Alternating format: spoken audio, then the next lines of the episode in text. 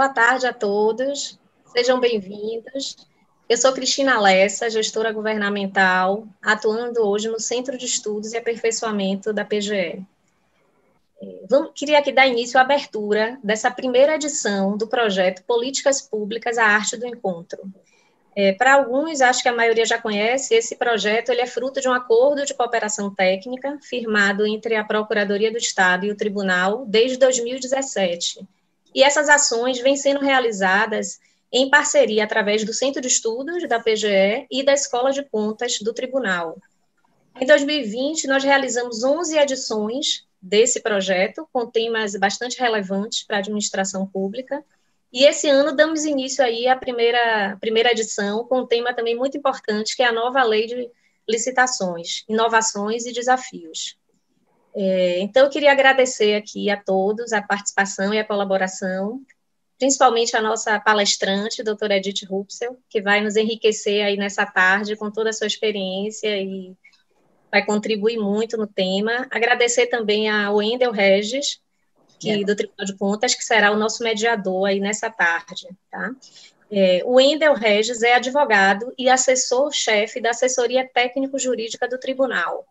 Ele tem MBA em Auditoria, Controladoria e Gestão Financeira pela FGV e é pós-graduado em Comércio Exterior pela Universidade Pompeu Fabra e em Direito do Comércio Internacional pela Universidade Autônoma de Barcelona. Gostaria de avisar vocês também que as inscrições estarão abertas até 15h30, prorrogadas aí um pouquinho, tá? E, então, com isso, eu vou passar a palavra aí para o Wendel, que vai iniciar o nosso evento hoje à tarde. Tá? Boa tarde a todos. Obrigado, Cristina. Boa tarde a todos. Uma, uma boa live. Espero que todos estejam cômodos, no conforto de suas casas. É, é um momento que a, a conjuntura impõe que a gente se evite o contato, para que evite a propagação do contágio, até que haja uma universalização da vacina e nosso plano de retorno, é, assim como o Reino Unido fez, preveja a possibilidade de, de, de nos encontrarmos, inclusive de abraçar. É, o tema de hoje, né, considerando a, a grande audiência, a gente tem mais quase 400 pessoas inscritas nessa live de hoje, entre servidores, é, membros de comissão de licitação, procuradores, advogados, operadores de direito do controle, é, porque o tema de hoje é um tema de fundamental importância para a administração pública, é um tema assim, nodal dentro do regime jurídico de direito administrativo, e para quem fiscaliza e para quem contrata no âmbito do Estado, a, a, a fonte de critério, a norma geral de licitação, é um, um marco basilar para a direção dos trabalhos, estudos e, e governança também da, do Estado.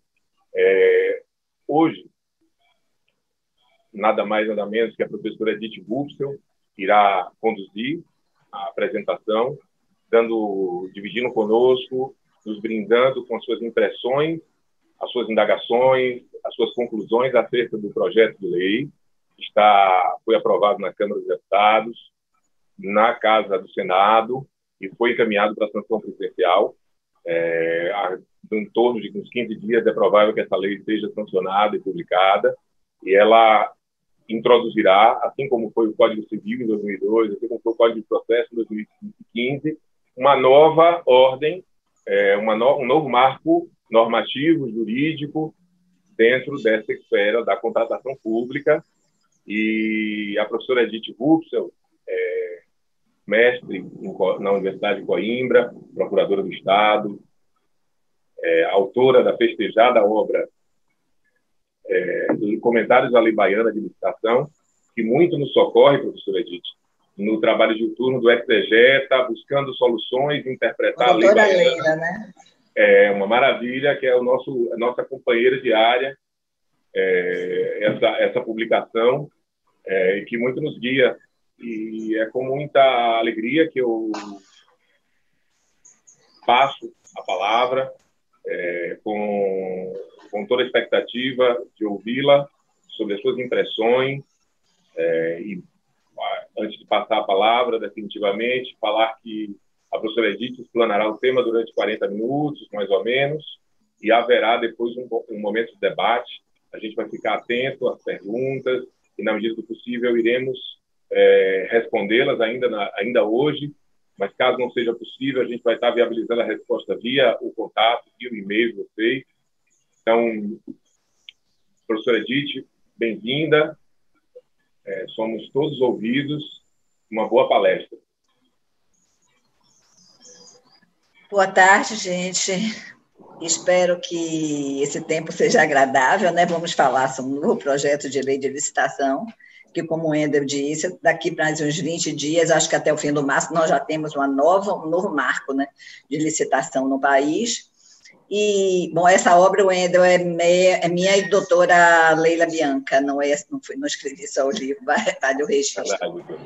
Então, o que é que a gente tem? Na verdade, a proposta dessa, dessa reunião era comentar a lei, quais as inovações que ela trouxe, quais os desafios, quais as questões, e foi exatamente nesse enfoque que eu tentei analisar o diploma para trazer algumas novidades, né, algumas, alguns pontos importantes para colocar aqui para vocês. Vocês lembrem que a gente está, a lei de 93, 8666 de 93, já em 95 a gente tinha um projeto de lei de licitação, que é uma coisa muito estranha, dois anos depois já tinha um projeto tramitando. Então, a gente tem o um projeto de 2013, de 2017, terminou, esses três projetos foram reunidos, coisas boas de um e de outro, e estamos aí com prestes a ter um regramento final, né?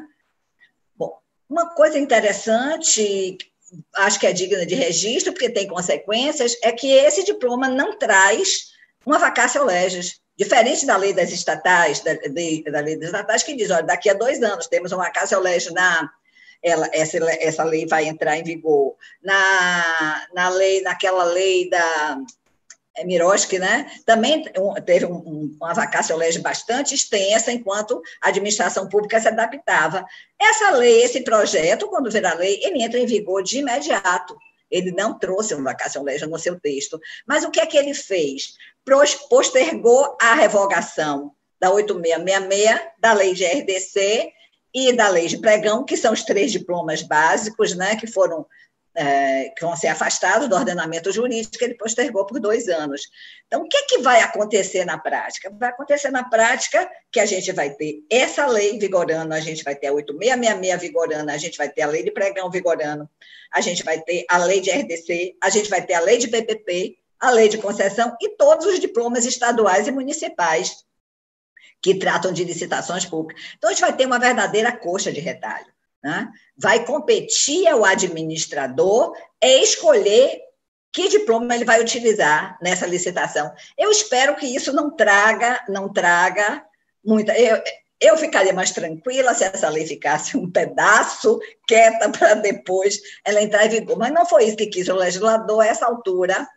Não nos compete mais tratar do assunto, né? Qual é a abrangência dessa lei? Essa lei diz que a administração pública direta, autárquica, fundacional, é, os fundos especiais da União, estados, municípios, Distrito Federal. Claro que, quando se fala em administração pública, se incorporam os poderes legislativo e judiciário naquela parte de administração, né, da administração. Então, é uma lei que veio para regular a licitação em todos os níveis, por todos os poderes, com a exclusão das empresas públicas só da economia mista, que depois de quase 30 anos tem seu regulamento de licitação. Se lembra que a Constituição, no 173, dizia assim, que lei é, falava da criação do Estatuto das Empresas Públicas, inclusive com a parte de licitação, e isso, esse, esse, esse diploma veio sair há poucos anos atrás. Né? Então, hoje a gente não tem, diferente da 8666, a gente não vai falar o âmbito de abrangência não entra, não, não inclui empresas públicas da economia mista e suas subsidiárias, de jeito nenhum. Qual é, eu estava até conversando esses dias com o Endo, qual foi o mal-estar? O que é que eu esperei que fosse acontecer um dia quando se, se substituísse a 8666 por outro diploma? Que tivesse uma separação das normas gerais, um capítulo das normas gerais e um capítulo de procedimentos que regulariam as licitações federais e daquelas entidades da federação que não legislassem, usariam esse regramento. Nós temos novamente uma grande lei, né, com detalhes, com procedimentos, com fixação de competências, com prazos, e que, a título chamada de normas gerais, né, exatamente nessa competência nessa competência da União de legislar sobre normas gerais de licitações e contratos, vem a esse projeto como veio a 8666. Qual é a questão? É, temos competência suplementar, os estados e municípios têm competência suplementar. Foi assim que o Constituinte quis, senão ele diria: compete à União legislar sobre licitações e contratações públicas. Mas não. Se falou em normas gerais, ou seja, competência suplementar. Em relação ao 8666, houve uma inibição total de, dos poderes legislativos e infraconstitucionais. Por quê? Porque ninguém sabia o que era norma geral, podia mexer aqui, não podia mexer aqui, podia mudar alguma coisa aqui, não, ah, não podia mudar alguma coisa aqui. E a, a primeira lei, a gente sabe, foi a lei do Estado da Bahia, a primeira lei que foi elaborada de licitações e contratos foi em 2005, ou seja, anos e anos depois da 8666. O que é que vai acontecer com essa vamos demorar de legislar, vamos abdicar de nossa competência suplementar. Não é uma coisa boa, porque eu acho que os estados e municípios se apequenam quando eles têm uma competência e não utilizam e rendem vassalagem né, a, a essa lei federal. Mas o que está aí é exatamente isso. É, tem o mesmo defeito da Lei 866, porque ele não separa, e nós vamos ter os mesmos problemas que tivemos com a 866, muitas ações de inconstitucionalidade, dizendo que a União é, direta de constitucionalidade, que aquilo não se aplicava aos estados e municípios, que estava havendo uma invasão, e a gente vai passar por isso certamente. Espero que nós não nos quedemos perante essa inibição de identificar o que é norma geral. O que é, que é norma geral? Né? É aquela que acoberta um princípio, que é um desdobramento de um princípio. Então, em cada. A, a comissão, na, na ocasião da lei do Estado da Bahia, cada dispositivo que queria se alterar, a comissão que trabalhou nesse projeto, teria que refletir isso é a norma geral, que princípio está atrás, atrás dessa norma, ela pode ser modificada numa legislação do Estado ou não pode ser modificada. Então, era uma garimpagem, foi uma verdadeira garimpagem para se fazer, por exemplo, a 9433 e outros estados tiveram o mesmo problema, e isso vai acontecer com certeza novamente, né? Esse projeto invade a competência, eu acho, também das entidades da federação, porque ele fala de bens públicos, trata de bens públicos, e bem público, matéria administrativa, é matéria de cada entidade federada ele trata, ele dá competência a agentes públicos. Ele diz assim, compete a um secretário municipal, compete ao secretário estadual. Me lembro que tivemos um ADIM em cima de um dispositivo parecido, na 8666, não é quem é uma lei, uma lei federal vai dispor sobre a competência de um ente de unidade da federação. Competência é norma é, de competência da própria entidade, né? E procedimento administrativo, o que é, o que é, é procedimento A licitação é um procedimento administrativo, mas poderíamos regular alguma coisa dentro desse procedimento, ou vamos ter que seguir ipsiliteres a, a, o disciplinamento desse projeto? Uma questão tormentosa. Na ocasião da 9433, a Bahia é, ousou inverter a, as fases da licitação, era procedimento, a inversão não contrariava nenhum princípio, não deixava nenhum princípio licitatório, nenhum princípio é, constitucional, ao contrário, a inversão tinha a ver com o princípio da eficiência, né? Mas falaram que iam entrar com ação de inconstitucionalidade, etc, etc, e nós vamos ter também essa questão, está muito regrado o procedimento, espero que seja satisfatório, que a gente não tenha que brigar contra isso, né? A lei, toda lei, como a, a 866, começa elencando os princípios né, da licitação. E aí, publicidade, papá, legalidade, vinculação instrumento convocatório, aqueles que a gente já conhece, que não há necessidade de repetir. Mas tem dois, três princípios novos que eu acho interessante, não constavam no 866, mas são princípios assim que tem a ver com a modificação da administração pública, do direito administrativo, etc. O princípio do planejamento, já temos aí não sei quantos diplomas legais recomendando planejamento, planejamento, mas está tá elencado como um princípio da licitação, esse princípio do planejamento. Segregação de funções, que eu também achei super moralizador. A lei se preocupa que não comece um processo com o mesmo agente, que ele licite, que ele contrate, que ele fiscalize, porque a gente sabe que isso não dá certo. A gente sabe que isso é, é um grande facilitador, a gente já viu muita coisa acontecendo. Então, ele, o diploma, o projeto, ele fala várias vezes segregação e bota como um princípio na, na licitação de segregação de funções. Então, cada agente teria uma determinada função no processo, na contratação, na fiscalização. Também gostei desse princípio. E um princípio de desenvolvimento nacional sustentável. Né? Daí, não sei quantos diplomas também falando em meio ambiente, etc. E isso foi trazido, esse princípio foi trazido para o texto do projeto, inclusive é, pontuando propostas que tenham mais respeito ambiental, etc., essas propostas podem ser valorizadas porque elas estão exatamente no desdobramento desses princípios do desenvolvimento nacional sustentável. Eu me lembro que a lei do Paraná, que saiu logo depois da lei do Estado da Bahia, trazia esse princípio. E eu achei interessante, eu não tinha visto numa lei de licitação. Né? Não tinha imaginado que uma lei de licitação trouxesse um princípio desse. Paraná colocou. E um princípio não elencado lá no artigo, mas que está pulverizado, está tá, tá dentro do, do diploma todo, é o princípio do formalismo moderado. Gente, quem viu a evolução do direito administrativo, que se anulava por tudo, não se salvavam atos, o ato administrativo é nulo quando tem vício disso, daquilo, etc. Esse diploma, a, a, doutrina já tem evoluído muito desse formalismo moderado, a forma tem um sentido, a forma tem um objetivo, a forma não existe né, pela forma só, etc. E em vários dispositivos, esse diploma recomenda aproveitamento de atos.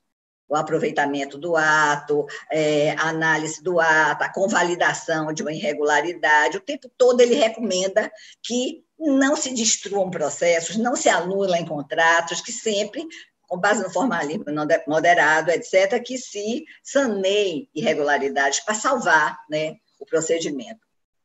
Gostei da, dessa preocupação do legislador com formalismo moderado. Bom, que tipos de licitação? Eu fui pegando assim as coisas que a gente podia enfrentar, os tipos de licitação. Menor preço, melhor técnica, técnica e preço. O que é que a gente tem de diferente? Maior retorno econômico e maior desconto. Maior desconto, a gente já tinha licitação com maior desconto, porque bate no menor preço, né? Termina, é a mesma licitação do maior preço, mas agora expressamente está lá elencada como do tipo maior desconto que é oferecido pela administração pública e o maior retorno econômico. Quem não já viu o contrato de, por exemplo, um, contratar empresa para fazer um projeto para economia de energia elétrica na, na, administração pública, economia de água? Então, esses, esses hoje na lei são chamados contratos de eficiência, né?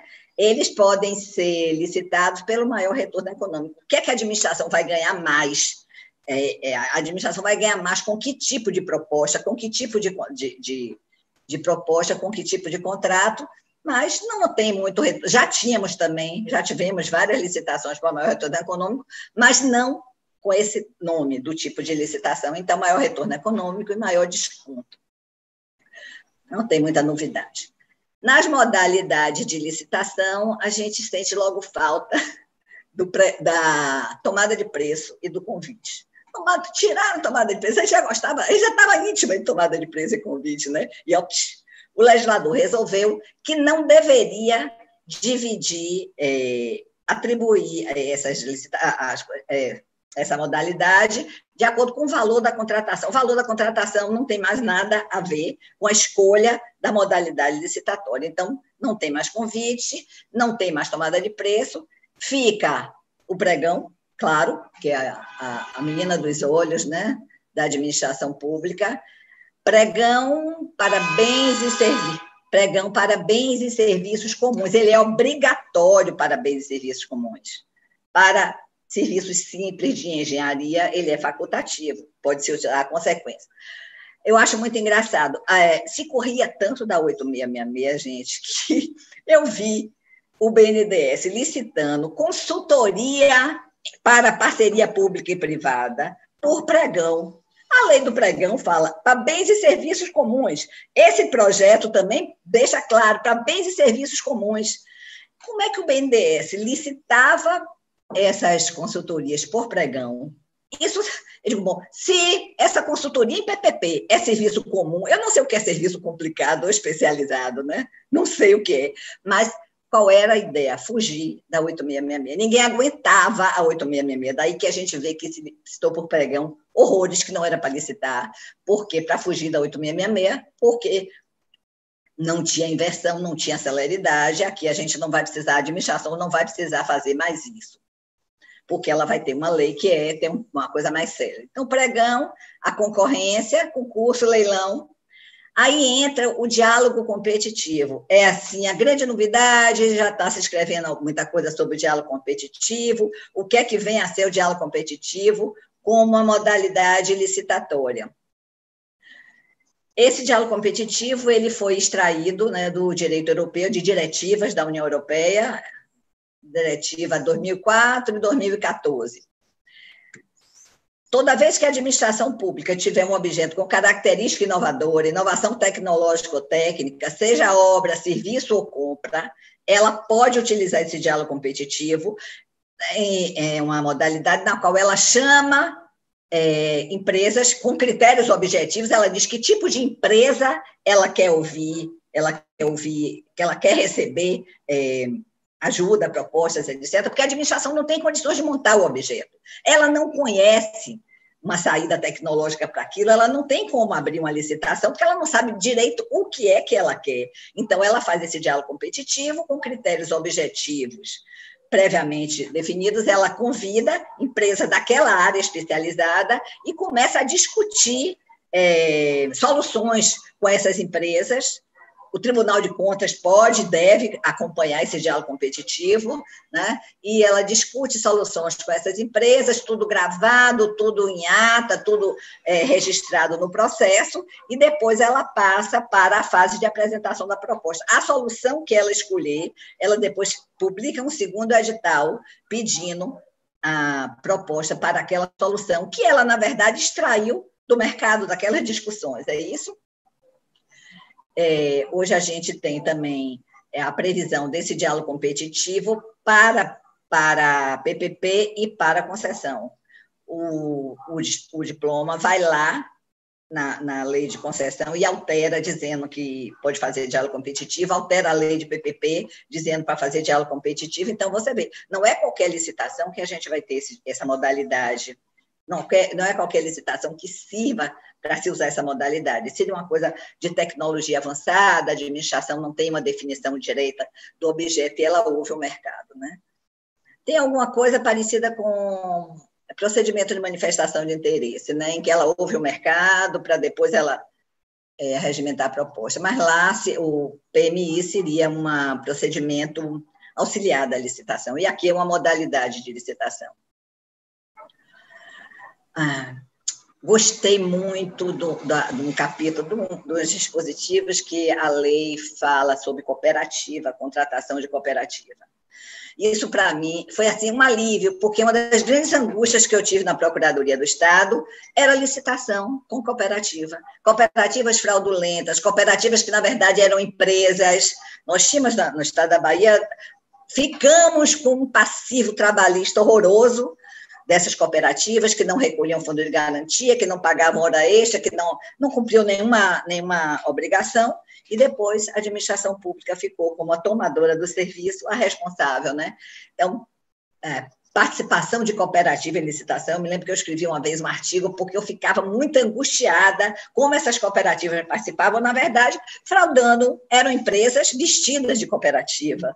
E não recolhiam nada, tal e tal. O que é que aconteceu com esse? Né? Se você não pode combater o mal, junte-se a ele, mas não é um mal, é um bem. O cooperativismo está na Constituição. Ah, ele, ah, o, o, o, o, projeto, ele regulamenta o que é que tem que exigir da cooperativa, tudo de acordo com a lei número tal, tem que ser serviços técnicos especializados, tem, é, então ele tem uma, um mundo de regras que eu relaxei, não faz, não faz medo. Atendida essas regras, a administração pública pode deixar a cooperativa licitar, e deve, porque o incentivo ao cooperativismo, atendendo a Constituição, etc., mas está bem regulado a cooperativa, que a 8666 não tinha essa, essa regulamentação. Então, ela pacificou muitas questões que eu tinha em relação à cooperativa. Uma, um outro dispositivo que eu gostei muito foi quando ele fala que a administração, quando o projeto fala que a administração pode é, fazer compra ou locação de bens, pode optar por comprar ou locar bens, sempre pôde, né? Mas aí o projeto faz exigências que tenha uma justificativa, que tenha planilha, que tenha demonstração da vantajosidade da, da compra ou vantajosidade da locação. Isso a gente começou a pedir no Estado, porque dizer, meu Deus do céu, por que, que vai se alugar computador? Eu me lembro de um caso que eu tive locação de computador, que eram mais de mil computadores para uma determinada secretaria, e que eu vi, eu fui na loja ver o preço do computador que estava lá no sistema, que eles iam no projeto básico, né, na coisa. Quatro meses, cinco meses, você comprava o computador. Então, por que, que eu. Cinco meses de pagamento de aluguel. Então, por que queria se optar por locação, por que, que não comprava? Aí dizia assim, não, porque depois fica defasado. Se fica defasado, manda para a escola, manda para alunos e compra mais computadores de ponta. E eu me lembro que eu criei problema num processo e disseram que eu era doida, que eu era maluca, que eu estava me metendo, que a administração podia comprar ou podia locar, né? Ou se ela fazia o que quisesse, a depender da verba que tinha. E esse projeto amarra bem. A administração tem que mostrar por A mais B, a vantajosidade, a vantajosidade da opção que ela fez. Isso já me dá uma tranquilidade. Gostei muito dessa justificação da vantajosidade que é exigido, né? Tem uns dispositivos que batem mais, que já houve um sofrimento anterior na minha vida com esses, com essas questões, cooperativa, compra ou locação, etc. Bom, o, o, o projeto ele cria o Portal Nacional de Contratações Públicas. Todas as contratações, os termos aditivos, etc., vão ter que ser publicados nesse portal. É uma forma de centralizar, tem a ver com o princípio da publicidade, tem a ver com o princípio do controle. Por que, que essa empresa está contratando o tempo todo com a administração pública 500 mil vezes? Né? Então, e ele bota o projeto, o dispositivo bota assim, que é condição de eficácia. A publicação no projeto, no Portal Nacional de Contratações Públicas, foi, foi colocado como condição de eficácia do contrato e do aditivo. Né? Uma outra é, coisa interessante, uma outra novidade é a instituição do agente de contratação. Achei muito legal, porque o projeto fala em agentes de contratação e diz que são servidores efetivos ou empregados permanentes, empregados públicos permanentes do quadro da administração. Tem alguma diferença? Tem, porque nós tínhamos REDA, acompanhando licitação, fiscalizando o contrato, carga em comissão, titular só de carga em comissão também, fazendo esse papel de licitação. Nada contra o REDA, nada contra gente de cargo em comissão, mas no momento que a gente, é, que a lei exige, né, praticamente, que o agente de contratação seja o servidor efetivo, o servidor é, empregado público permanente, o que é que ela está fazendo? Ela está escolhendo pessoas que são menos vulneráveis a pressões políticas. A verdade é essa que a gente sabe. E pessoas que vão estar na administração pública para responder se fizerem alguma coisa errada. Porque você procurar o carro em comissão não está mais. No momento em que estoura alguma coisa, uma irregularidade, o carro em comissão não está mais, o reda já acabou, o outro foi exonerado. Então, achei moralizador essa, essa instituição do agente de contratação.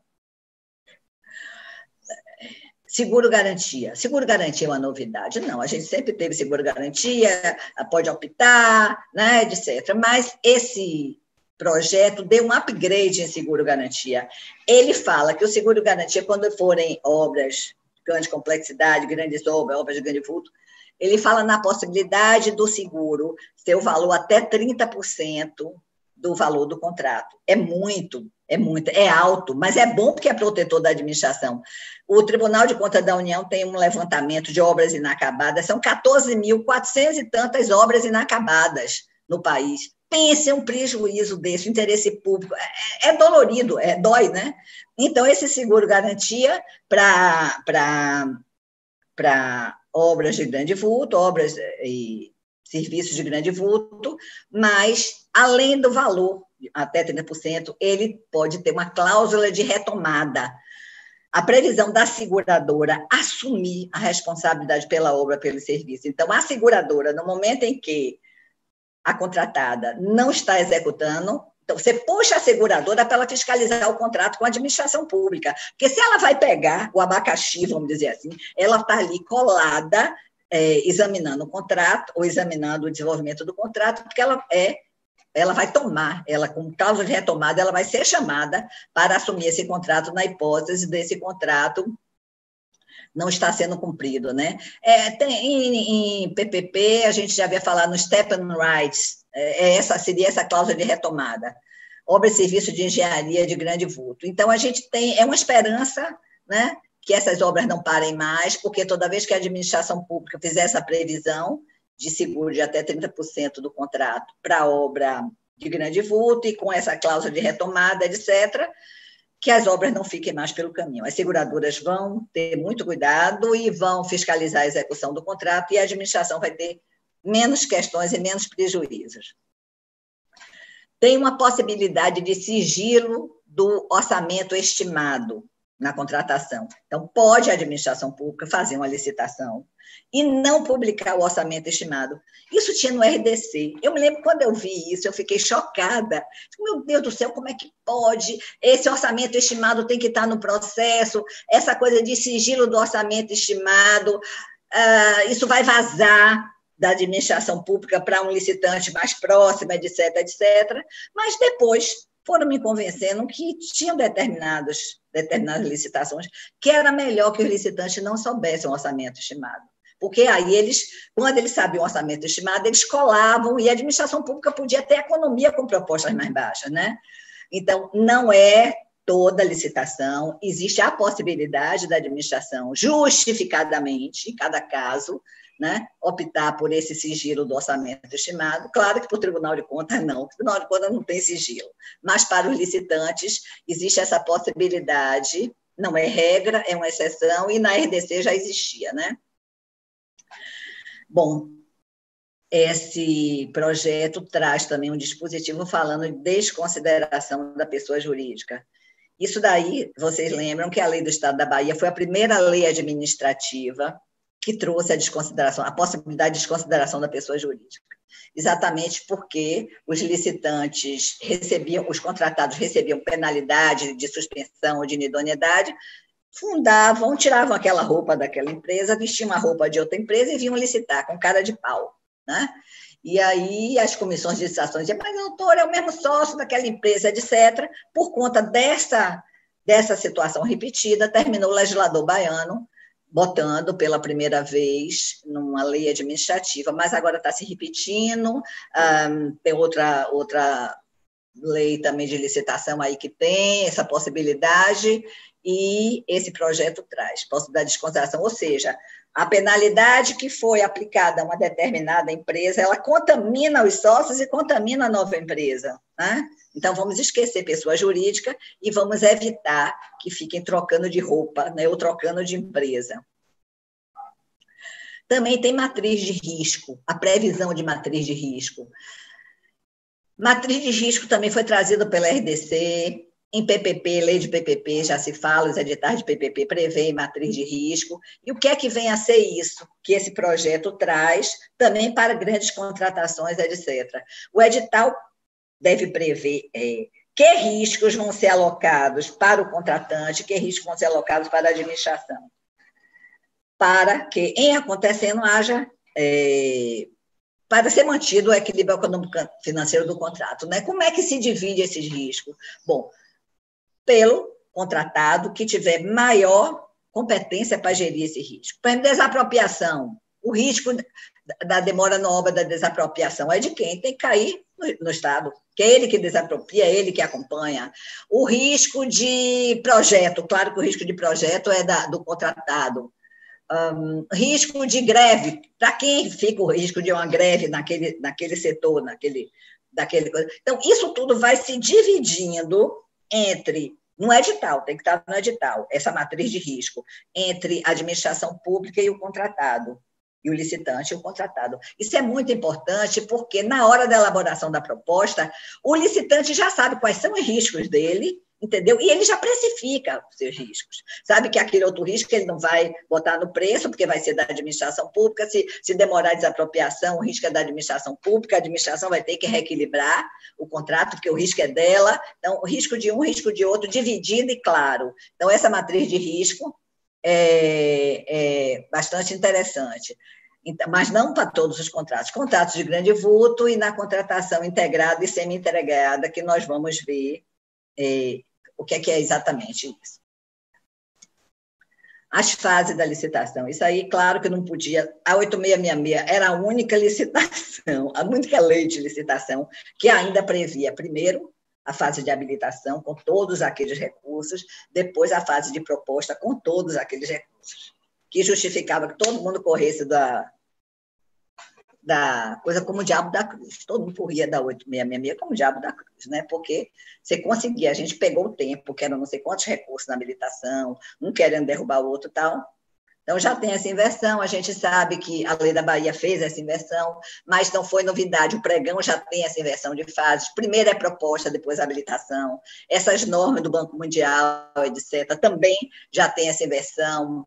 É, hoje, a lei de PPP fala, né, na, a lei de concessão foi alterada para prever essa inversão, a lei das estatais prevê essa inversão. Então, o que é que isso? Isso é um procedimento. Primeiro, a preparação, depois a, a proposta, depois da proposta vem a análise da proposta, o julgamento da proposta, depois a habilitação. E esse diploma, ele foi muito muito preocupado com a celeridade, porque você só abre a habilitação do primeiro colocado. Aqui na Bahia, a gente abre com a lei dos três primeiros, né? As três primeiras propostas vencedoras, a gente abre as três habilitações das três empresas. Aí ele diz que não, só vai abrir da primeira, se a primeira for habilitada, você chama a segunda sucessivamente. E só tem uma fase de recurso, que seria uma recursão. O recurso é contra a, as fases todas da licitação. A habilitação apenas do vencedor. Então, essa é, foi, graças a Deus, a gente está com um projeto, vai ver a lei, a gente só fala projeto, mas vai virar lei agora. Já devia ter um número, né, para a gente já falando um número, mas não pode. E essa inversão da fase está lá, tranquila, graças a Deus. Na parte de licitações internacionais, eu fiquei um pouco decepcionada, porque eu achei que o diploma, o projeto, tinha uma possibilidade de copilar tudo que fosse de licitação internacional em uma associação, organizar isso, é, dizendo da publicação, de, primeiro dizendo o que era, dizendo a publicação obrigatória, é, falando em equalização de proposta, em moeda, entendeu? Que criasse um sistema, porque uma coisa assistemática é o estudo de licitação internacional. É, simplesmente, eu me deu tanta angústia que uma vez uma, temos dois anos, eu sentei para estudar a licitação internacional, catar da 8666, tudo que tinha, tentar arrumar a cabeça e terminei fazendo um artigo de 50 páginas sobre licitação internacional. Na verdade, eu queria sistematizar na minha cabeça, por isso que eu escrevi. E a gente não tem esse sistema, né? Está é, ainda pulverizado, tem os dois, três artigos juntos, não houve essa, essa junção, uma sessão só sobre licitações internacionais. O regulamento continuou meio espalhado, etc., e uma, uma coisa que me desagradou bastante, a definição. A lei fala em licitação internacional, ela definiu errado licitação internacional, porque ela disse licitação internacional é a licitação feita no país em que possa participar empresa estrangeira. Não é isso que é licitação internacional. As licitações feitas no país, a maioria, muitas, podem participar empresa estrangeira com aquele decreto de autorização, certo? Ele não botou decreto de nem com nem sem. Então, licitação feita no país que pode participar da empresa estrangeira. Ah, o que define a licitação internacional, na verdade, é a publicação. Eu tenho que publicar, para ser uma licitação internacional, eu tenho que publicar num site internacional, convidando empresas do mundo todo que tenham interesse nesse contrato para licitar. Se vem licitar aqui, se vai licitar pelo sistema internacional. Então, uma licitação feita no país, não é licitação internacional, não fala em publicidade. Quando a publicidade para mim, é o que define uma licitação internacional. Ela tem que ser publicada num site internacional, convidando todo mundo que quiser vir. Né? E tá, não gostei. Não define pela publicação, e a publicação é o que define uma licitação internacional. Ela é, recomenda preferência na adoção do BIM.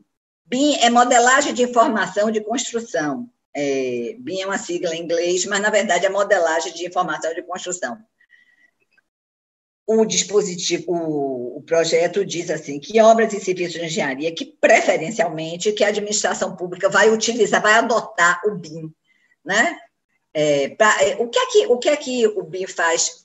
Na verdade, eu não, não, não lido com engenharia, tenho alguma dificuldade, mas diminui os conflitos entre os projetos, projeto elétrico, projeto hidráulico, projeto. Se você apresenta essa, é, essa adoção dessa modelagem de informação, os projetos se casam já no momento da licitação, os projetos se casam e certamente menos aditivos vão acontecer.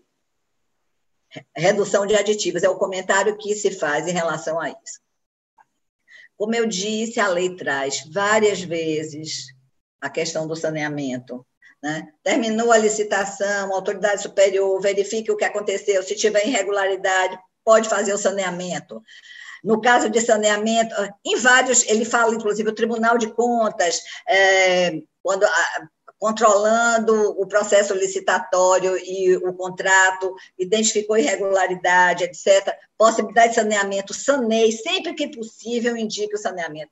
Tudo isso no projeto de indicação do saneamento está muito é, casado com a lei de introdução ao Código Civil, né, a LIMBIT, porque ela o tempo todo tem aquele artigo 20, aquele artigo 21, que o tempo todo ela diz assim: administração pública, pare de anular. Você não pode estar anulando tudo, você só dá para trás. Você, antes de anular, você veja as consequências dessa anulação. Imagina anular um contrato, veja as consequências dessa anulação, é, veja os prejuízos, veja o interesse público. Então, aquele princípio da legalidade que a gente aprendeu. Está ilegal, tem que anular, está ilegal, tem que anular. A recomendação é saneamento, a recomendação é aproveitamento, não só desse dispositivo, desse diploma, mas da lei de introdução ao Código Civil, com todas essas alterações que ela teve aí, né?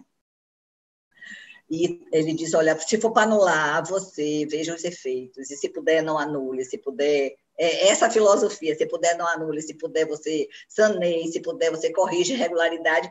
E chega ao ponto que eu também achei ótimo, porque muitas vezes eu mandei anular contrato chorando, descobriu uma fraude na licitação, descobria não sei o quê, tem que anular o contrato e ficava lá a coisa pela metade. Isso dói. Quem está dentro da administração pública, isso dói.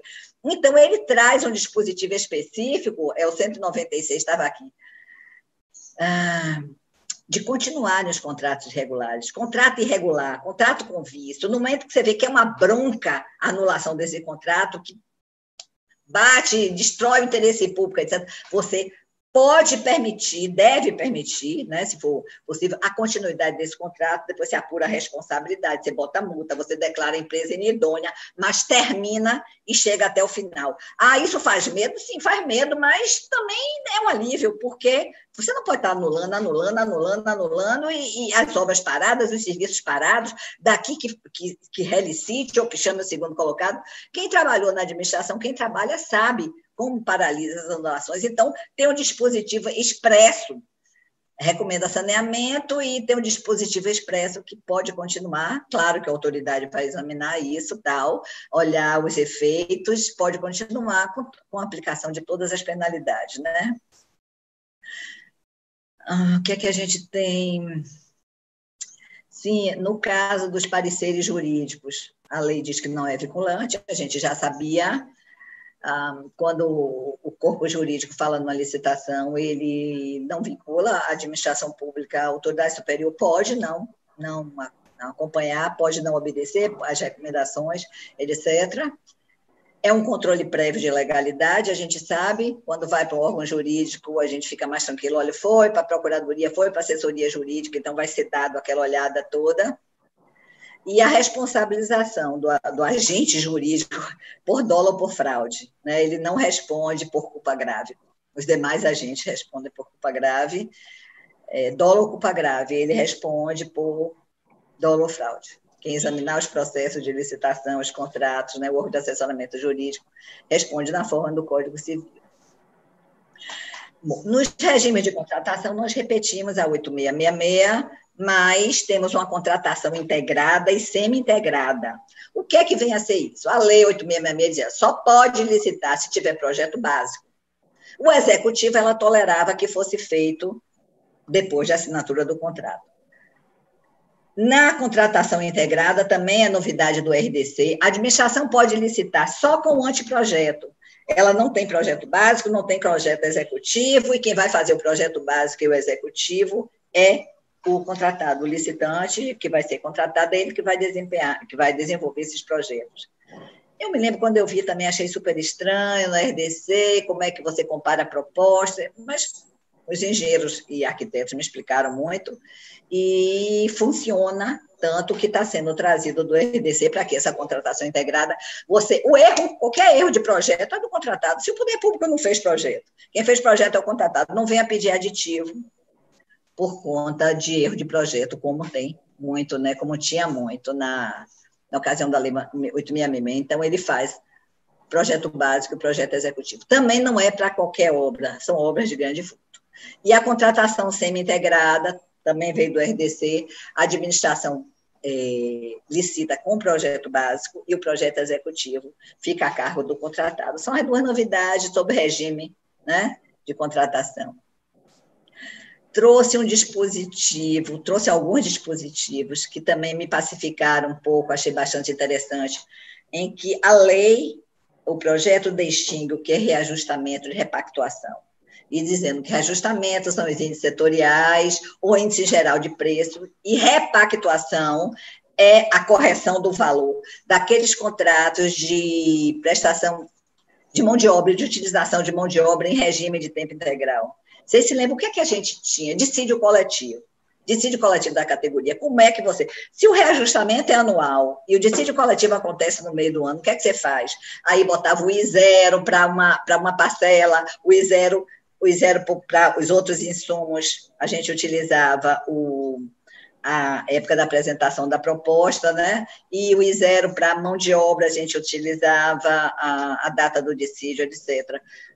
O, o, dispositivo, o projeto resolve, porque ele fala em reajustamento para todos os contratos e repactuação para aqueles que usam mão de obra é, em regime de dedicação, exclusiva, etc. Então, a gente não vai mais ficar nesse reajustamento de pedaço, reajustamento e pactuação. Bom, novidade, que não é mais tão novidade, é o mecanismo de resolução de controvérsias. Está lá na lei que a administração deve prever nos contratos esse, esse mecanismo de utilização de, de resolução de controvérsia. Arbitragem, arbitragem, conciliação, mediação, etc.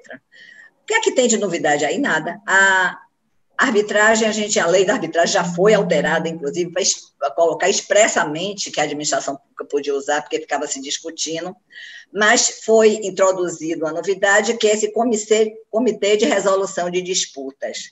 Esse comitê de resolução de disputas realmente é uma novidade, está trazido para o texto, e o que é que ele diz? Que em determinados contratos, uma comissão técnica, um comitê técnico, com é, conhecimentos técnicos daquela especialidade acompanharia o contrato inteiro, desde o começo, é, seria formado desde o começo, e acompanharia para evitar que, numa hora de uma divergência, numa hora de um conflito, esse, esse contrato tivesse que ser paralisado. Bom, já estou terminando, viu, Wendel? Só um minuto. O Tribunal de Contas, ele fala o tempo todo controle do Tribunal de Contas, o projeto dá prestígio, fala que pode ser desobedecida a ordem cronológica de pagamento com a consulta do tribunal, em algumas situações, e com a consulta do Tribunal de Conta. Se for celebrado acordo de leniência com a pessoa jurídica, a administração pode isentar de penalidades ouvindo o Tribunal de Contas. Então, o Tribunal de Contas está realmente com prestígio na lei graças a Deus. As penalidades continuam a mesma, né? a suspensão, declaração de inidoneidade, etc. Tem uma coisa, já estou terminando. Diz que a penalidade de declaração de inidoneidade vale para toda a administração pública. Quem aplicou, aplicou em um lugar, vale para toda a administração pública de todas as entidades da federação. Isso é bom, isso é ruim. Isso é moralizador, porque a empresa que está trabalhando lá em Chorrochops ou na bola, ela vai para uma declarada idônea e vai para um portal aí, etc.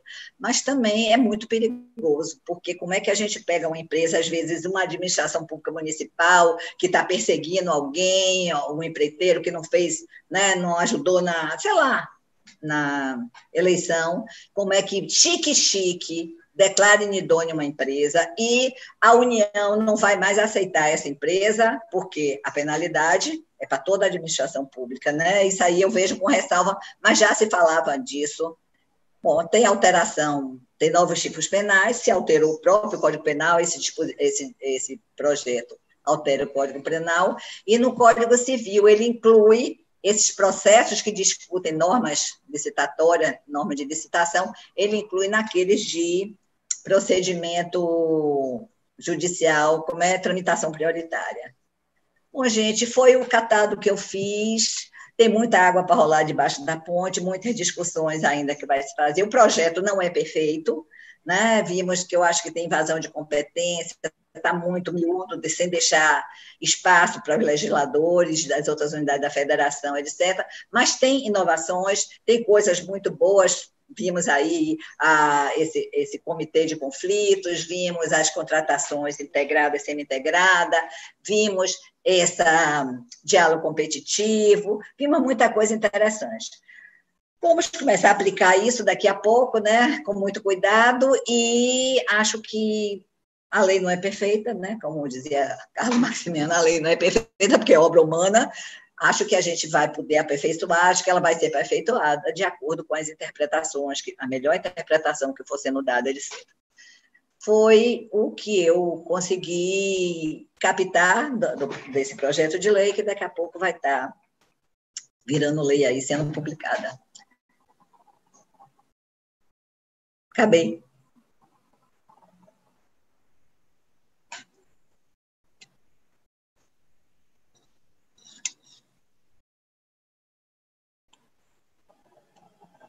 Wendel, isso. Eu.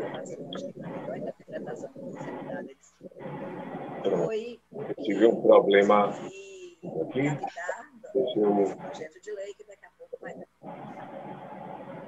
Então, parabéns, professor Edith, pela explanação. É, então, num curto espaço de tempo, conseguiu fazer uma, um apanhado um, bastante completo das principais inovações, do que essa lei que tramitou por muito tempo e nesse, dentro desse, desse processo legislativo pude incorporar é, boas é, experiências de outras normas, como a do RDC, como a, de, a, a norma de pregões, a lei de, de, estatais, e trouxe uma norma é, que se pretendeu ser completa, é, até comparando, por ser norma geral, ela, ela, ela foi delimitou, ela entrou em procedimentos e trouxe alguma, algumas amarras, é uma das principais críticas que faz.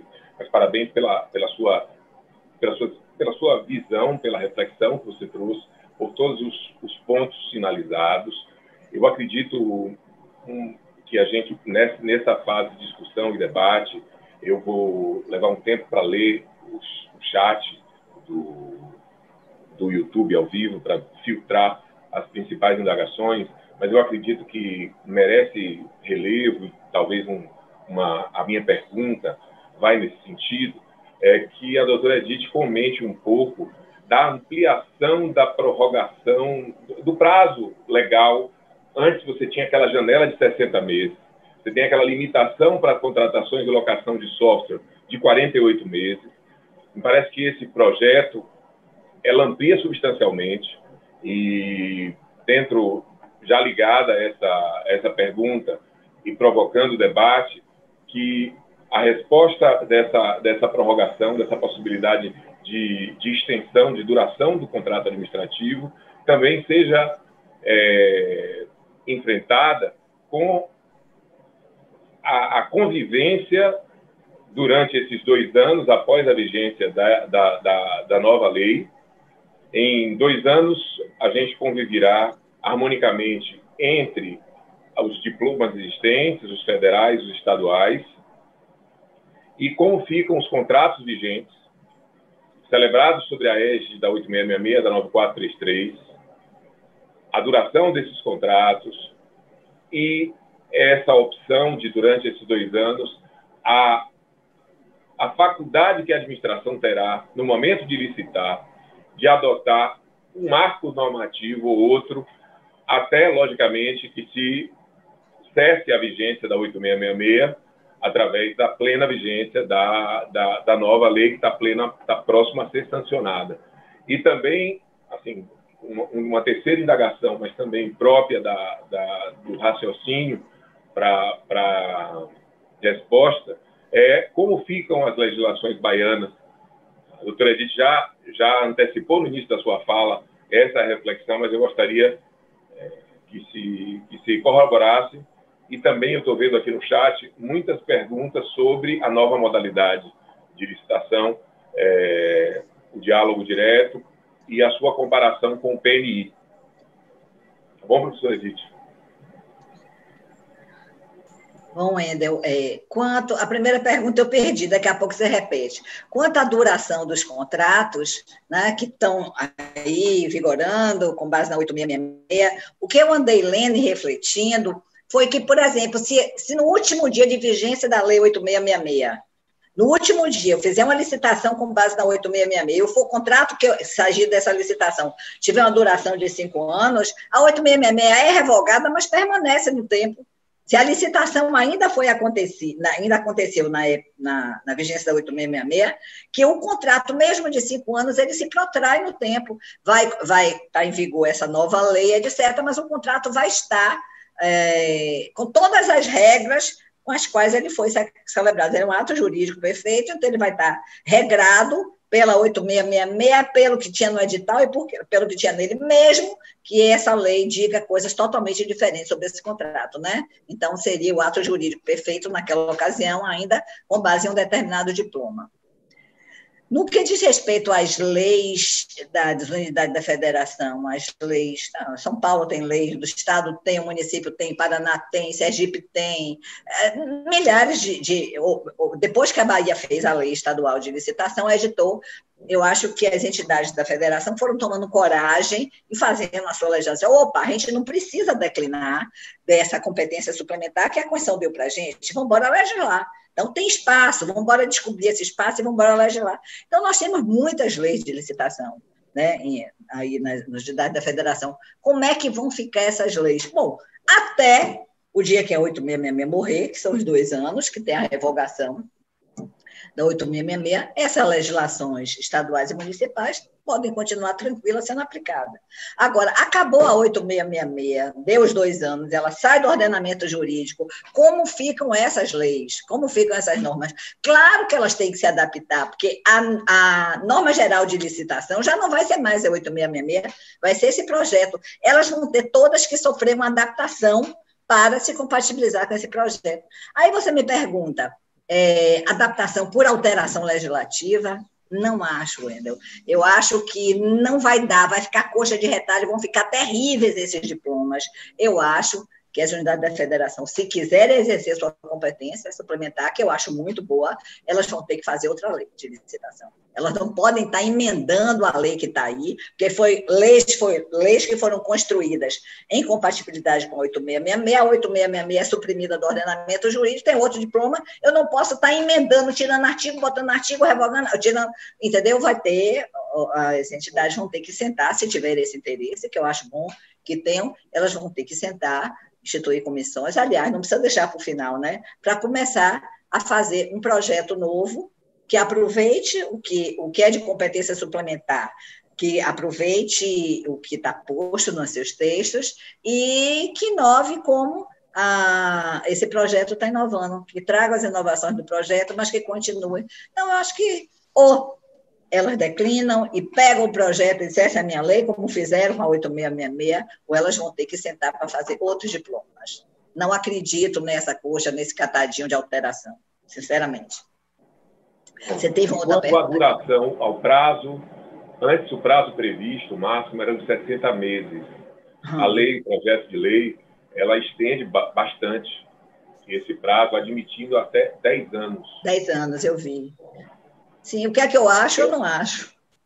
Não, é, é uma operação importante trazida por essa lei, sobretudo nos contratos de locação de, de software de equipamentos de, de TI, que tinha aquela limitação de 48 meses, que muito, muitos de nós, por exemplo, nós temos um parque tecnológico importante aqui no Tribunal de Contas, e sempre nos, nos víamos é, a cada 48 meses, às vezes com, é, com, com um tempo exíguo, para é, fazer, você fazer uma nova licitação, haver uma troca de tecnologia, e, e agora não mais há essa limitação, se igualou né, esse prazo, deixou-se, desde que haja previsão no, pluri, no, plano, no plano plurianual e, e, dotação orçamentária específica e previsão orçamentária, que a, a, o orçamento anual não seja o, o limitador para a celebração de contratos contínuos e que eles possam se estender é, por um tempo mais é, adequado ao objeto contratado, o que deixa mais é, à vontade a administração, menos engessada, a viabilizar, desde que, lógico, a cada ano se comprove e se demonstre a viabilidade, a compatibilidade dos preços com o mercado, a economicidade, sem perder de vista esses, essas, essas necessárias motivações e averiguações. Uhum. Mas é um tema. Sim, a motivação, se, mas com essa possibilidade de ir até 10 anos. Eu acho que isso é de interesse da administração. Isso não foi parar no projeto, por acaso, né? É de interesse da administração que em determinados contratos, tudo bem, tudo tranquilo, funcionando, aquele software, aquela, aquele parque tecnológico, que a administração tem que visitar, tem que parar para fazer novamente. Então, ela vai ter que, ela justificando, ela prorroga até 10 anos. Né? Eu acho que foi um ganho da administração. A gente sabe que essas interrupções, o princípio da continuidade da prestação do serviço, o princípio, né? Então, planejamento tal, e essas licitações repetindo toda hora tal. E era complicado, eu me lembro de você substituir um contratado nesses contratos, era bastante complicado, né? Então, acho que deve ter sido posto aí, porque era de interesse da administração, como você mesmo está colocando aí.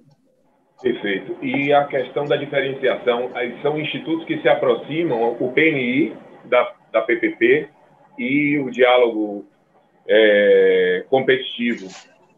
O Endel, repare, o PMI é um procedimento auxiliar da licitação. Aqueles procedimentos auxiliares tem credenciamento, tem coisa e tem o PMI. E o outro é uma modalidade. Eu ele tem similaridade, pelo menos esse comentário eu já vi, porque você não sabe, você, administração, não tem certeza do que você quer, e você vai no mercado, então você pede que empresas de uma determinada. Aqui a gente teve PMI na ponte de Taparica, que elas encaminhem projetos, encaminhem ideias, encaminhem.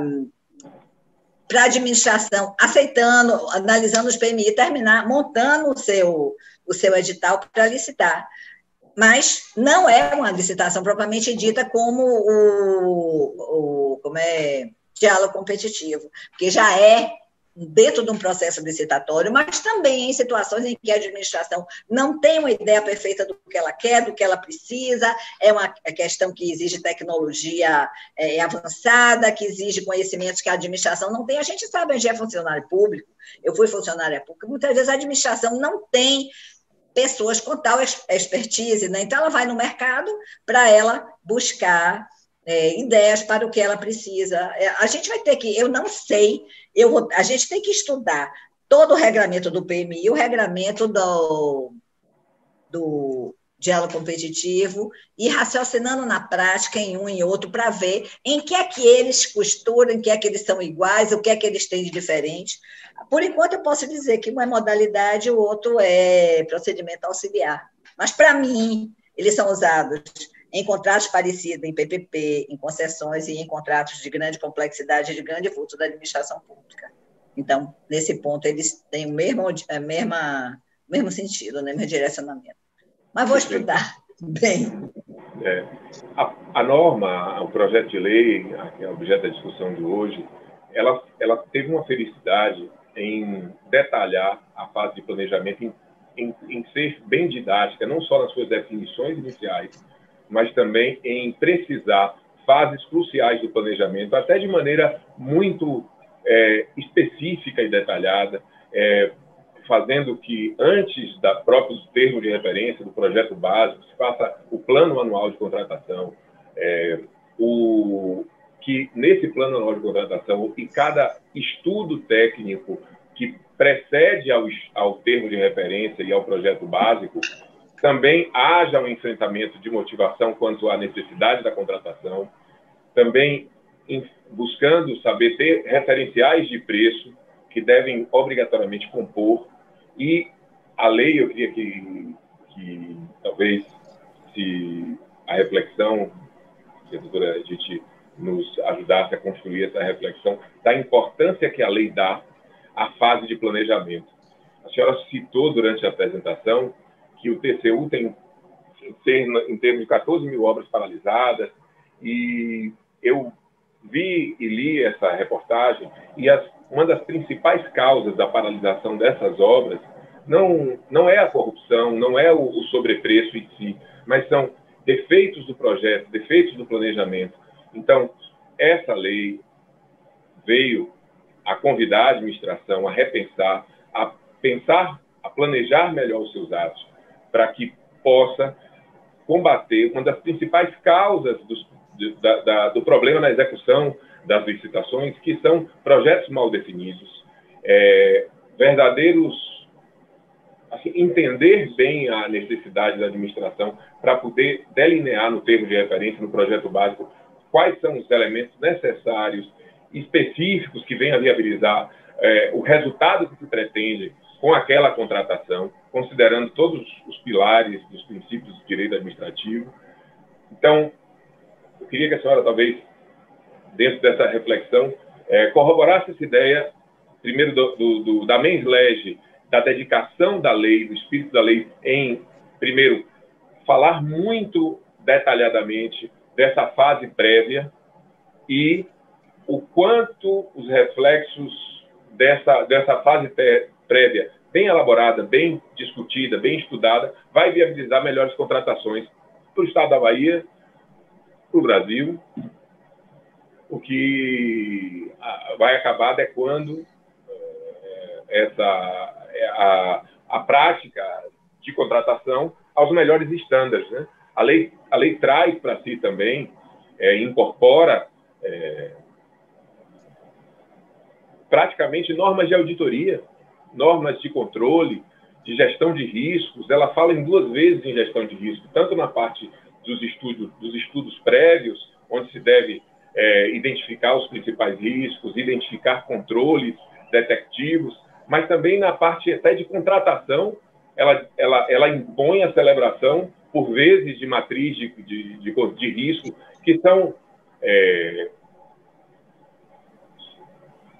institutos da governança, do compliance, da auditoria, do controle. Isso só corrobora é, e difunde conceitos relevantes nessa área da contratação, do planejamento, e que só tem a, a contribuir para a melhoria, né, o aprimoramento da, da, dessa contratação no setor público.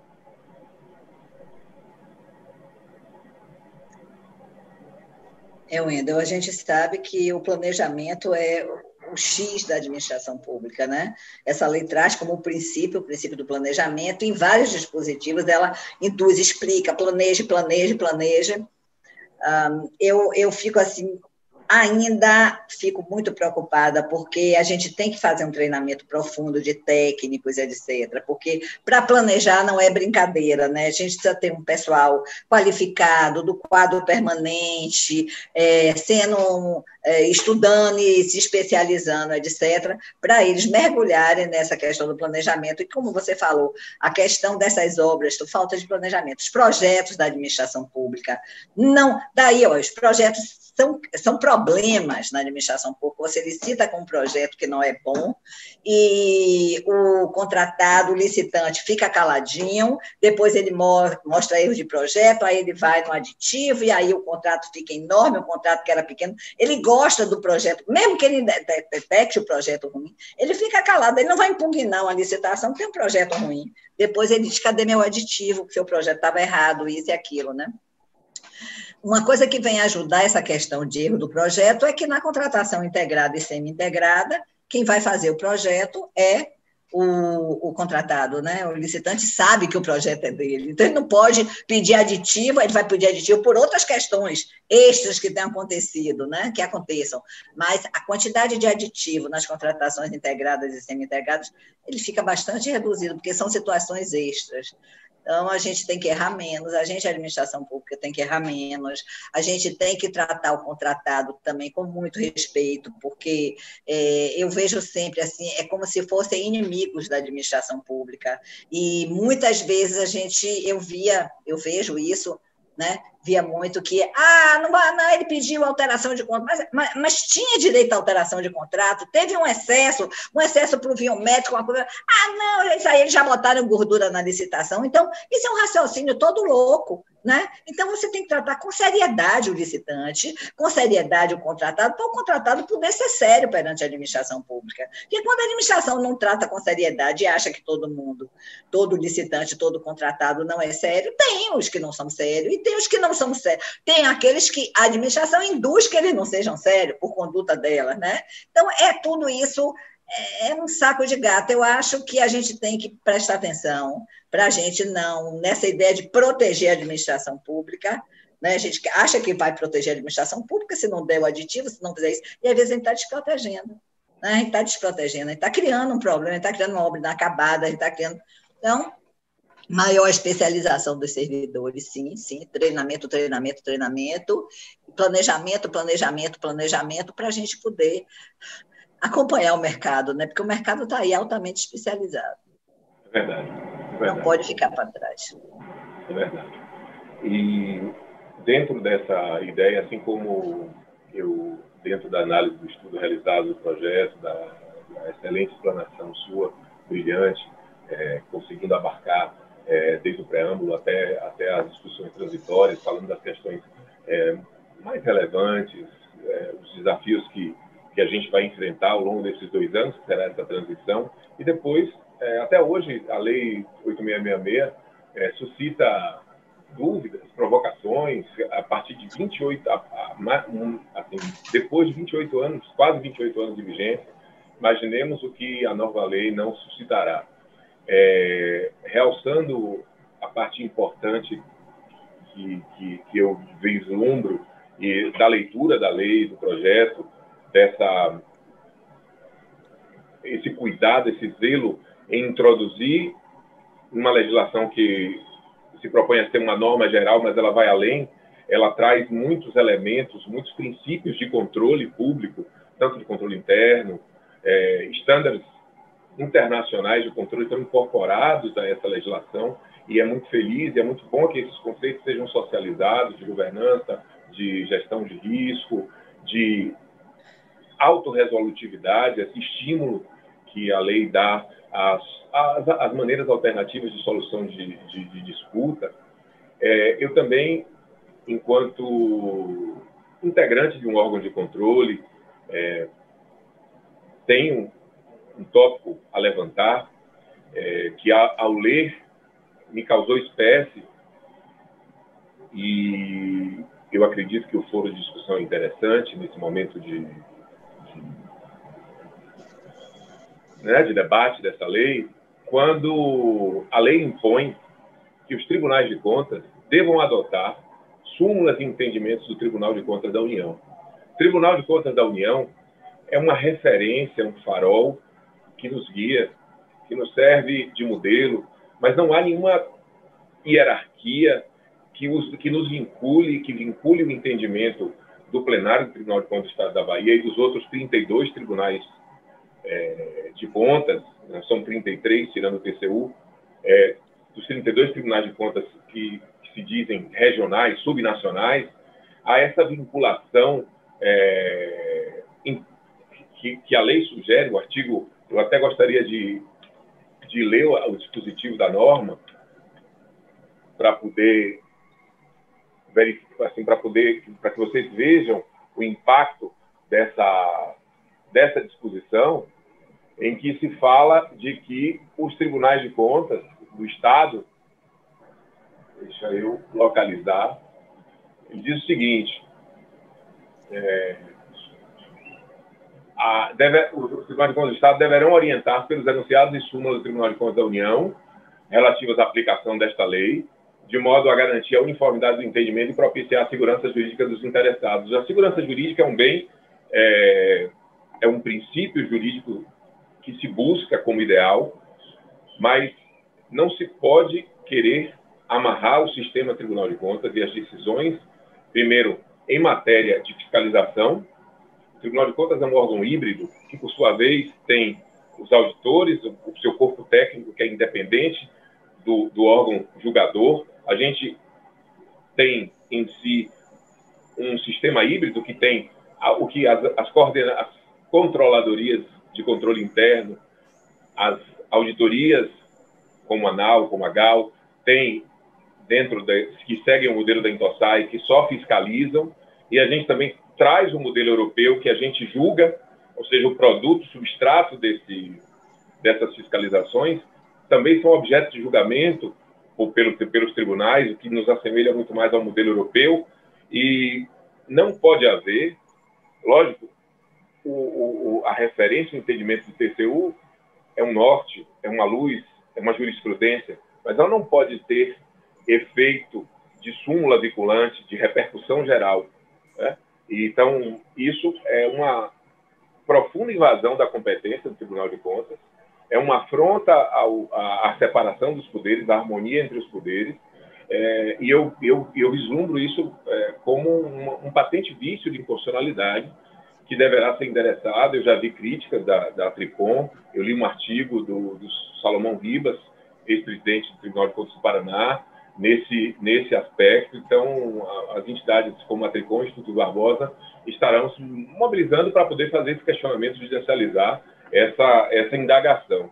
E também é, a imposição de um prazo, é, quando a lei é, traz, assenta o poder geral de cautela que o Tribunal de Contas tem em, em, em situações para preservar o bem jurídico, é, adotar uma medida cautelar antecipatória, é, ela impõe, depois de ouvida a, a, a, parte, 25 dias para o exame de mérito.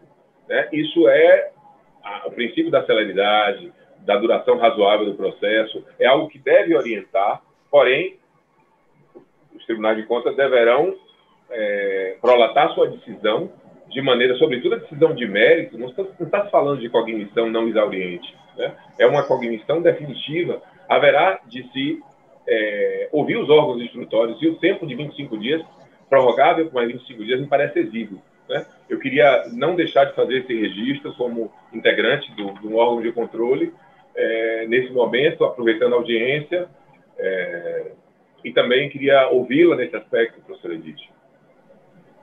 Não, Ender, com certeza existe uma invasão aí das atribuições do Tribunal de Contas. Ele é o dispositivo 191, né? Os órgãos de controle papapá, de, deverão orientar-se pelos enunciados do Tribunal de Contas da União. Você tem toda a razão. Ele, isso é uma invasão. Eu também já li artigo dizendo que está invadindo é, uma autonomia dos tribunais de contas, etc. Esse artigo é inconstitucional. Como você está dizendo, são ótimas, gosto muito das orientações do Tribunal de Contas, mas não pode ser imposta aos demais tribunais. Agora, quanto a esse prazo, Wender, sinceramente, é, tem, padece do mesmo vício, mas eu gosto, porque o que é que o, que é que o diploma diz? É, 25 dias, quando você suspende uma licitação, você tem 25 dias para falar do mérito que está também interferindo, está dando um prazo, não poderia dar, mas a gente sabe que muitas vezes um, a, a, licitação fica paralisada ano, né? Então, e aí o, o, a obra não é feita, o serviço não é prestado, etc. Mas tá, tá, também é uma invasão de competência, é o que eu digo, também é uma invasão de competência, mas é um prazo que me parece 25 dias para examinar uma licitação com prorrogação de mais 25. Eu acho bom, eu gosto desse dispositivo mesmo incondicional, mas vocês não devem gostar, não. É, porque assim, é interessante na medida em que você aprimora o seu processo interno de exame, a sua rotina, você aprimora, você acelera, mas essa imposição me parece invasiva. Né? É interessante que você cada vez mais imponha celeridade no seu trabalho, mas que ninguém imponha, é, sobretudo, uma decisão de mérito. Né? O exame da cautelar em si, se dá cautelar ou não, aquele, aquele juízo persecutório, sim, mas o juízo já de mérito, porque o artigo fala na decisão de mérito. É, aí a gente também agora é, tem dois, duas decisões recentes do Supremo Tribunal Federal que também nos impõe celeridade e que o tribunal também já está se, se readequando para considerar a, a, a decadência quinquenal imposta pelo tema 445 de incidência imediata, tema que diz que o Tribunal de Contas dispõe de cinco anos para poder anular os atos iniciais de aposentadoria, pensão e transferência para a reserva. Então, é um tema novo, a decisão, a rejeição dos embargos foi recém-publicada, ainda em fevereiro, é, o processo, processo não transitou em julgado, mas é uma decisão que impacta muito a operação dos tribunais de contas, assim como a, a, a discussão que está ainda em curso sobre outro, outro tema, outra tese, que prevê a incidência do prazo desse esse caso prescricional é, das condenações oriundas de decisão do Tribunal de Contas, aplicando a lei de execução fiscal, é, dizendo que há, há, muita confusão em cima do na discussão desse tema é, no, no, no, julgamento do Supremo Tribunal Federal, às vezes se aventou a possibilidade de se arguir a prescrição intercorrente é, antes de prolatar a decisão, no curso ainda da instrução processual. Né?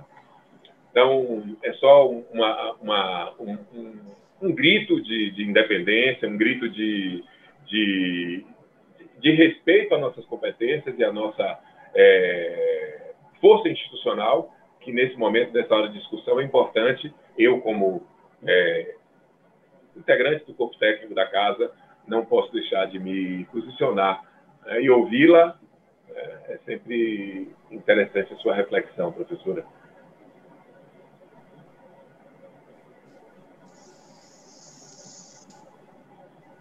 Então, a gente já se aproxima, professora Edith, eu queria é, perguntar, indagar se, se, há algum, alguma questão é, para coroar essa sua brilhante apresentação, que você gostaria de, de, de, de aproveitar esse momento para enfatizar, é, agradecendo já de logo a audiência, dizendo que essa enaltecendo o projeto, a parceria entre o Tribunal de Contas do Estado da Bahia é, e, o, e, a Procuradoria-Geral do Estado nesse, nessa difusão do conhecimento, agradecendo a todos, sabendo que essa, essa apresentação ficará guardada, gravada no YouTube para futuras é, acessos. E agradecer a professora Edith pelo tempo, pela dedicação, é, da maneira brilhante como apresentou é, e todas as, as, as, reflexões, as indagações, as dúvidas lançadas e, os, e, as, e as, também as conclusões trazidas são de grande valia para esse estudo inicial tem muita manga, muito, muito pano para manga, muita, muita, muita coisa para frente para surgir. Nós, operadores do controle, operadores do direito, com certeza viveremos é, dilemas importantes a serem dirimidos, com, as, com a, que, quiçá com o novo livro da professora Edith, né? Comentários à nova, nova lei de licitação. Bom, Ender, vamos aguardar. Nós temos, não temos vacância legis, temos uma lei vigorando logo, mas podemos estar trabalhando com nossa legislação anterior e vamos aguardar é, o amadurecimento desse projeto aí, na sua aplicação, o que é que vai acontecer. E não vamos, uma, uma, uma convocação que eu faço, não vamos se se retrair. Nós, unidade da federação, não vamos nos retrair frente a um diploma desse tipo, achando que a gente não pode fazer mais nada, que a gente não pode legislar, porque uma competência suplementar né, deve, ser, deve ser utilizada pelos, pelos entes. Vamos ver também o que é que existe de inconstitucionalidade, vários, né? Você falou a coisa do Tribunal de Contas, você tem total razão dessa invasão é, súmula do Tribunal de Contas, dando prazo. Eu sugiro para a gente não brigar com esse prazo, que vocês normatizem, botando prazo também, porque sem prazo está ruim e vamos entrar com as ações diretas de constitucionalidade. Poxa, é o secretário X que tem que fazer isso. Quem é, que, quem é a União, quem é o legislador federal para dizer que o secretário do Estado vai fazer isso? Quem diz é a lei estadual. Então, a gente não pode abrir mão dessas questões, né? porque senão a gente vai passar, ó, passa um rodo em cima da cabeça da gente. Vamos preparar as ADIs que tiverem que ser preparadas, de invasão de competência, vamos, vamos disputar espaço para legislar e vamos ficar em, observando né, esse diploma aí sendo aplicado. Por enquanto, a gente pode ainda se dar o luxo de aguardar um pouco para aplicar ele, né, para ver como é que ele vai terminar funcionando mesmo. Mas é isso aí. Ainda bem que saiu, porque eu vou te dizer, 25 anos de gestação, essa criança deve estar enorme. E está. Está enorme, né? 25 anos de gestação. Não acredito que vai haver nenhum veto, não tem porquê, né? Acho que não vai haver nenhum veto, eu também não sei. A gente não sabe o que é que vem da área federal, do presidente da República. Pode, então, acredito que a gente esteja comemorando daqui a pouco e vamos fazer treinamentos. Está lá também o Tribunal de Contas, deve fazer essa escola. Como vocês estão fazendo para treinar pessoal, etc, etc, em todas as é uma recomendação também do diploma. Vamos fazer treinamento, vamos amadurecer, vamos trocar figurinha, vamos trocar experiência tal Estado legislou com esse com essa diálogo competitivo, como ocorreu, como não ocorreu, cadê o edital deles, o que é que eles botaram, como é que eles organizaram. Vamos embora trocar essas figurinhas dentro da administração pública do país, para a gente ir também amadurecendo e aprendendo, né? É o que eu tinha para falar. Certeza. Obrigado, viu, Enda, pelo convite. Obrigado, obrigado a todos. Obrigado. Uma boa tarde e damos por encerrada a Espero não ter, espero não ter corrido muito, que eu pego uma carretilha, mas eu não consigo controlar o modo de falar. Desculpe. A gente, a gente seguiu, a gente seguiu o seu pique.